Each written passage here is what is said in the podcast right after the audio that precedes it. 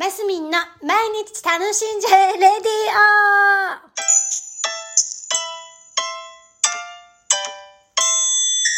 オ2021年11月10日水曜日マスミンです。えータイトルコールがちょっとつまずきましたけど。えっと、親ガニ。親ガニの時期でございます。これ鳥取の名物っていうんですかね。そんな感じだと思うんですよ。あの、ズワイガニというカニの、えー、おか、メス、メス鬼？あ、まメメス鬼じゃない、メスガニ？メスガニで、えっ、と、お腹にこう持っているのを、親ガニって言うんですね。で、ズワイガニって結構手のひらサイズ弱ぐらいな大きさですよ。あの甲羅の部分がね。でもその親ガニってこう拳大ぐらい小さめなんですね、小ぶり。だけど、お味は、お味は美味しゅうございます。なんていうのかしら。身もとっても甘いし、すごく美味しくって、ただ食べにくいんですよ、小さいから。で、中につぶつぶつぶってこう、外子っていうね、子がいて、中には内子っていう赤いのがあるんですよ。で、その赤いのはどうも、子宮なんじゃないかとかね、そういうふうに言われてるんですけど、ちょっとく詳しいことはわかりませんよ。で、えーその親ガニとかが食べれる時期ってこの11月ぐらいから2月3月ぐらいまでかな？合ってるかな？そんな感じで、鳥取県に住んでても、期間限定なわけですよ。で、カニの取ってもいい解禁みたいなのがあるので、それが11月に入ってからあったのかな？なので、今、今日ね、昨日食べたんです。昨日から今日にかけて。昨日の夜、昨日の夕方、3匹、あの、義理のお母さん、お母さんの方からいただきまして、生のものを。で、夜のうちにその作り方も聞いて、夜のうちに作って、えー、朝もね、朝から親ガニのお味噌汁をいただきました。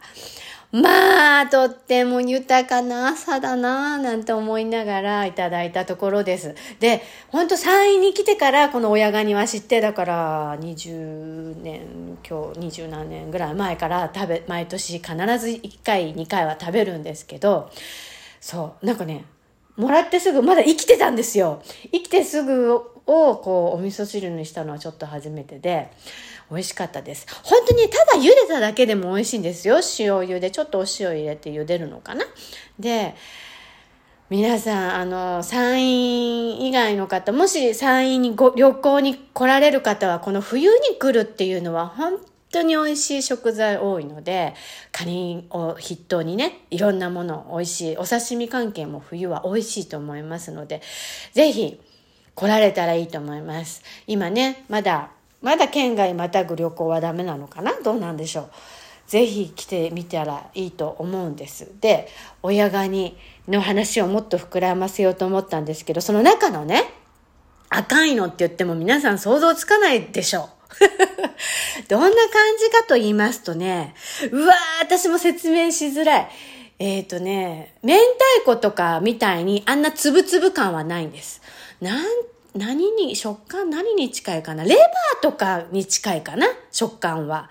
だけど、ああいうちょっとこう渋みとか苦みとか全くなくって、なんでしょう。で、歯ごたえもすごいあるっていう感じじゃないんですよ。こうね、指で潰れるぐらいの弾力があるんですけど、こう、旨味がたまんない。でね、そのカニの中にちょっぴし、ちょ、ちょこっとしかないから、本当に、なんていうの、なんていうんですか、ありがたいなって気持ちで味わいながら、ほ、ホクホク、ホクホクともまた違うな。もうやっぱりこれ食べてみないとわかんない。お豆お豆さん食べるみたいな感じかな。でもお豆さんはお豆のなんかこう皮があるじゃないですか。あれいうのは私、であの癖ですよね。直さなきゃ。あの、ああいう皮みたいなのはないんです。で、あの、味がとにかく濃くって、カニの味ともまた全然違うんですね。ほんと旨味の塊みたいな感じで、内子っていう方ですね。で、外子っていうその、そお腹の辺に、カニのお腹の辺についてる赤いつぶつぶみたいなのはもう、あの、飛び子？飛び子みたいな感じ。つぶつぶつぶつぶつぶって、多分本当に子供なんだと思うんですけど、あの、卵なんだと思うんですけど、そっちの方が好きだっていう人もいたりするんです。うちの夫のひーちゃんは外の方が好きだって言うんですけど、私は中の赤いのが好きです。ぜひ、親ガニ。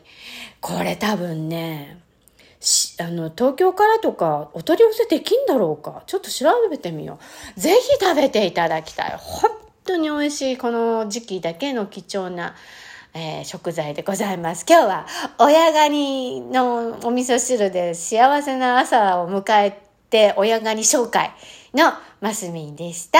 本日も楽しんでお過ごしください。